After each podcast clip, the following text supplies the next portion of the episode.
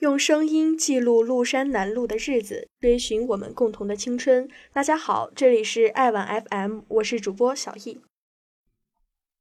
其实我知道，无论如何，我留不住现在的二里半，但是我能够好好的和他们去告别。我在二里半上学，也住在二里半，这里就和自己的家一样，每天去自己熟悉的店里吃熟悉的菜，和熟悉的老板打声招呼。听他们讲自己的故事。其实这里的老板和学生们都很熟，自己最开心的事儿就是老板知道自己对食物的一些小习惯。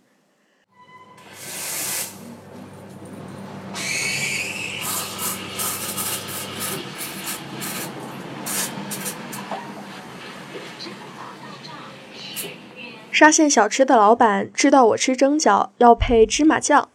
熊猫餐厅的阿姨知道我喜欢吃叉烧，点叉烧饭不要放酸豆角和咸蛋。梅干菜扣肉的阿姨知道我的饼不用加任何的酱料，并且会提醒我要趁热吃。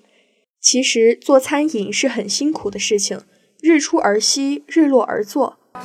包子店总是最早开门的，凌晨四点就开始一天的忙碌，一直忙到晚上八点。最近停电了，熊猫餐厅和旁边的餐厅生意都很一般，菜品减少了，甚至很多同学都以为他们要关门了。偶尔有人会进去询问老板还有饭吃吗？老板都会很热情的给上肯定的回答。因为停电，很多菜品做不出来，所以老板们已经习惯了客人来了又走的惨淡。但是即使停电，他们点上一支支蜡烛，谢谢这最后的烛光晚餐。这是二里半最后的浪漫。三双书店的老板叫我们多拍几张照片，说留着做个纪念。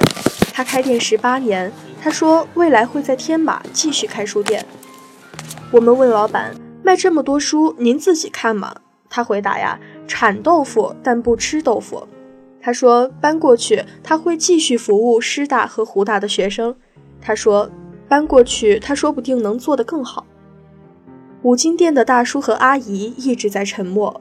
他们说他们不想拆，但是政府要求，没有办法。柠檬树的老板有可爱的家人，总能在朋友圈看到他为小孩做的甜点。走之前加他的微信，他请我们吃了芒果班戟。每天晚上甜品都会卖完。曾经有个女生会帮老板写那些价格表的粉笔字，后来去了武汉。女生也对这家店念念不忘。这家店很漂亮，老板是个大胡子，一看就是个很有故事的人。这家开在生鲜市场旁边的便利店，感觉总能买到所有的东西：水果、酸奶、泡面。这是一家师大学长开的店，其实很可惜，刚开没多久就要拆了。如果早上我们都能起得来，其实啊，最喜欢吃这家的烧饼。这家杂货店也开了十八年，在沙县小吃的旁边。店里的爷爷一直看着电视，有客人来了，总是奶奶起身招呼。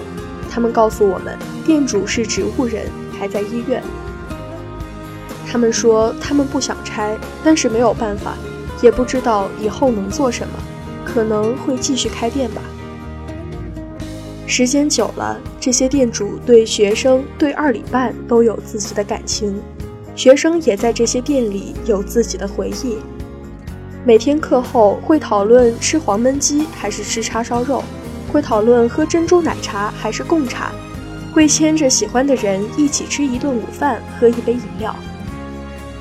有人认为我们对这些店的情怀会被居心叵测的人利用，但是我们和这些店主很熟悉，他们只是平凡的劳动者，他们勤劳，对我们友善。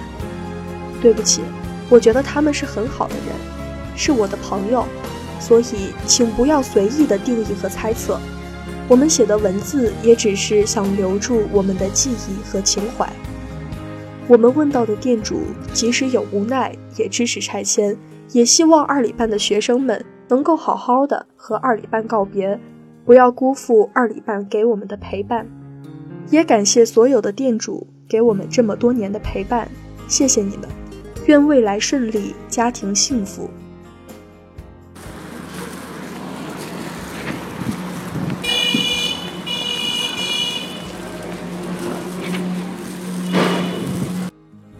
好了，今天的听湖栏目到这儿就结束了，感谢您的收听。如果你喜欢本期节目，欢迎关注微信公众号“爱晚 FM”，获取全文和背景音乐吧。我是小易，让我们下期再见。